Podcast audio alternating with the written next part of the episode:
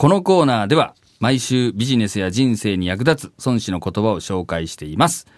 夏休み企画で続けてまいりました。小学生にもわかる孫子の言葉シリーズの続きということで、今回、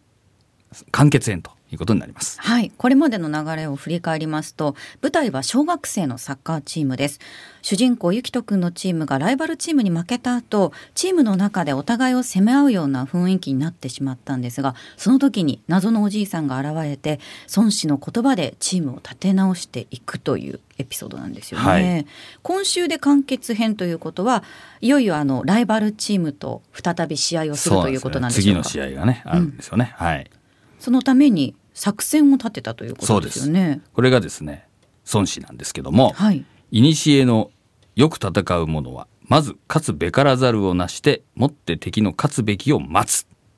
という教えがあるんですね。はい。えー昔の昔からうん。あのーよく戦うものはってそのまままあそのまま、そうですね。はいそうですね、はいえーまず勝つべからざるをなしてということは、はいえーうーんなんでしょうねべからざる勝つべきこと勝つのに必要なことをまずするっていうことですか？ああ、逆ですね。逆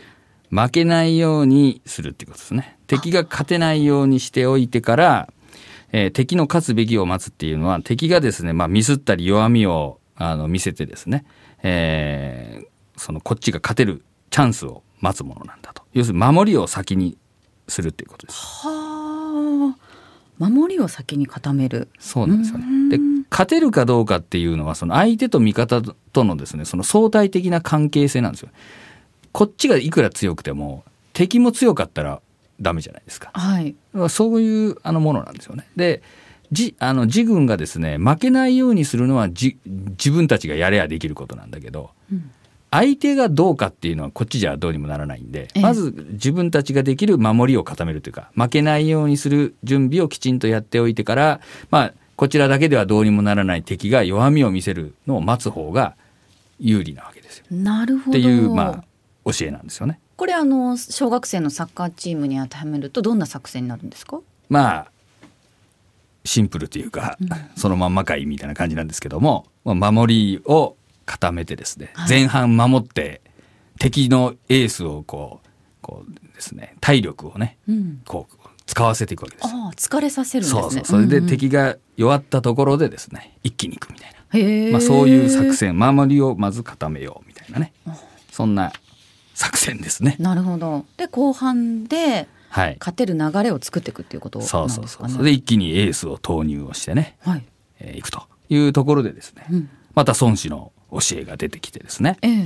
えー勝者の民を戦わしむるや積水を先人の谷に決するがごときものは形なりというですね。うん、どういうことなんでしょうか？これはですね、まあ、あの、積水っていうのは、あの、積水化学さんの積水なんですけども、要するにダムですね。水を溜めといて、先人の谷に消するっていうのは、水、ダムを決壊させて水がドワーッとこう、流れるような勢いを作れみたいな、はい要するに、エネルギーを蓄積しといてですね、一気に放出させろっていう、まあ、ものなんですね。なので、まず守りを固めて敵を疲れさせながら、で、味方側はですね、あの、体力を温存逆にしといて、えーこれをですね、後半一気に、こう、ダーンとこうね、あの、ダムを決壊させるかのようにいくという、まあ、教えになりますね。なるほど。あの前々回ですかね、その小学生シリーズのさ、一番最初で言った時も、うんうん。あの勢いっていうのがやっぱり大事だっていう話ありましたよね。はい。はい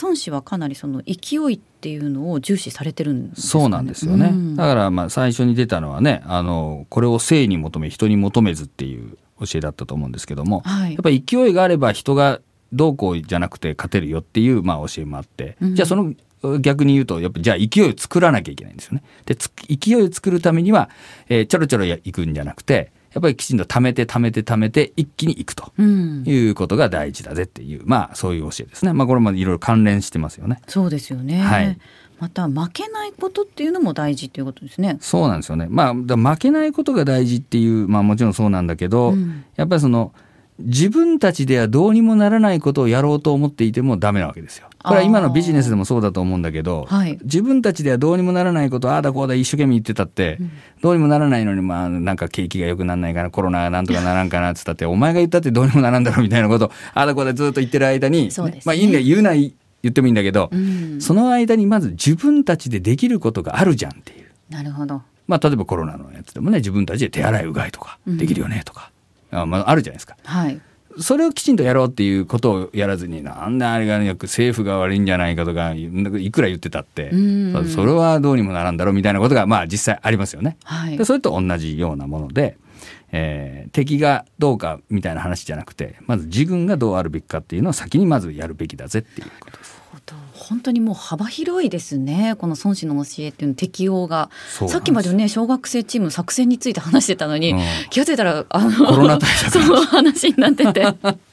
なかなか汎用性があるというか。そうですね、うん。まあ、やっぱりそのね、えーこういう古典っていうのはまあ孫子に限らないんだけどやっぱりこう本質的なものというかやっぱ変わらない、ね、あの原理原則みたいなものなのでやはりそのいろんなことに逆に言うと応用できるっていうね、まあ、ことではないでしょうかね。はい